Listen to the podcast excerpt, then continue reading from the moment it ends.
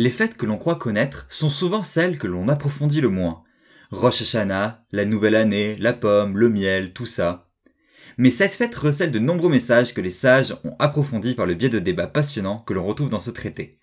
Je suis Mila Kerman et j'ai le plaisir de partager avec vous ce moment autour du DAF 34, avant-dernière page du traité Rosh Hashanah pour DAF Yomi. La Braïta, dans la page précédente, demande Minaïn Shebeshofar. D'où sait-on que les sons dont on parle à Rosh Hashanah doivent être sonnés par un chauffard À partir de cette question, la Gemara va tenter de déduire la source non seulement des sons, mais aussi leur nombre ainsi que leur ordre. Ces sons portent différents noms. Tekia, Shevarim et Teroa. Ils sont des sons de célébration et de tristesse.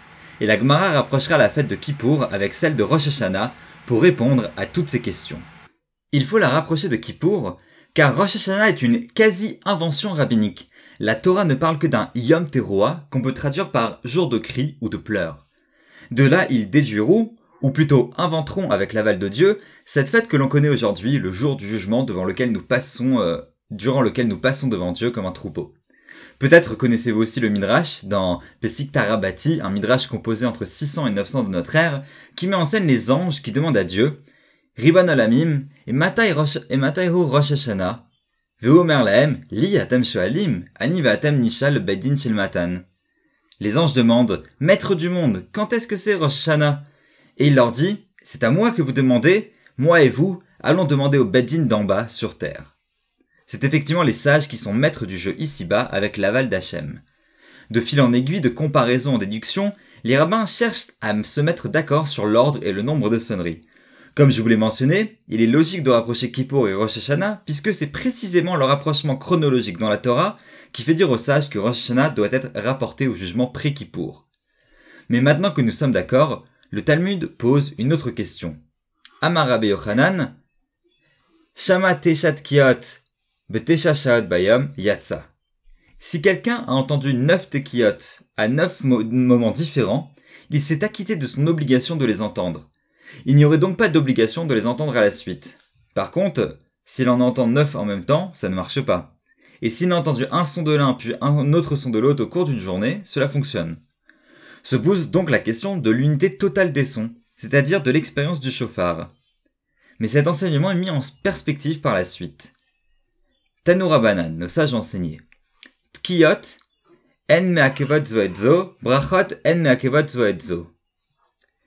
Les différents sons que l'on fait lors, lors, du jeûne, donc les qu'on sonne lors du jeûne, ne s'annulent pas, ne s'invalident pas l'une et l'autre. On va comprendre ce que ça veut dire après. Et les bénédictions que l'on récite lors du jeûne, pareil, ne s'annulent pas, ne s'invalident pas l'une et l'autre. Tekiyot ou brachot shel Rosh Hashanah v'shalem akipurin meakevot. Par contre, les tekiot et les brachot du jour de Rosh et du jour de Kippour s'invalident les unes les autres. Aidons-nous du Ritva pour comprendre. Les tekiot qui sont sonnées un jour de jeûne peuvent être sonnées même si elles ne sont pas toutes sonnées a priori, même si elles ne seront pas toutes sonnées a priori. Parce que par exemple, on n'aurait pas de chauffard à disposition à un moment qu'on devrait s'en séparer, et les bénédictions que l'on fait avant de même, même si on ne les connaît pas toutes par exemple, on pourrait en faire certaines a priori, et ça compte, ça marche quand même. Alors que les sonneries et les brachot de Kippour, elles, ne peuvent être faites et récitées uniquement dans leur intégralité. L'expérience doit être entière. Pourquoi donc? La Gemara continue. Maïta Ama, quelle en est la raison? Amar Rabba, Rabba dit, Amar Akadash Baruchu, Dieu a dit, Imru lefanai beroshana malchuyot zichron veshofarot, malchuyot kede shetalmich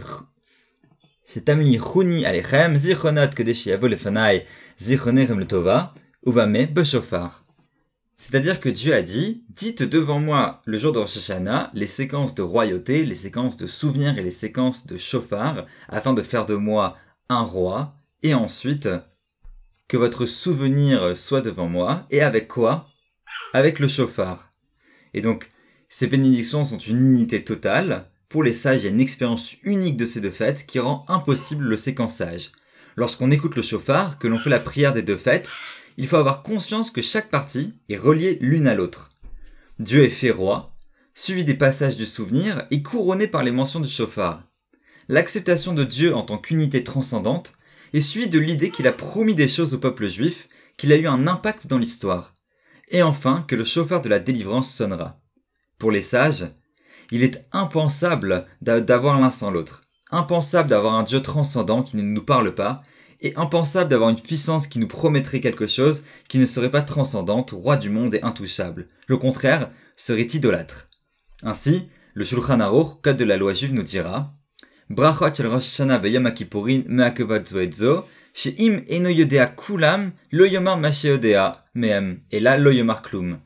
Les brachot donc de Rosh Hashanah et de Yom Kippour s'invalident l'une et l'autre, c'est-à-dire que si ne, il ne les connaît pas toutes, qu'ils ne disent pas juste celles qu'il connaît, mais qu'ils ne disent rien du tout.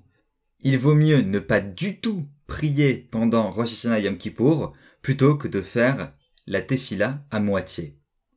Parfois, le silence vaut mieux qu'une demi-vérité. Merci à vous, et Myriam vous donne rendez-vous demain pour le Sioum Shavuatov.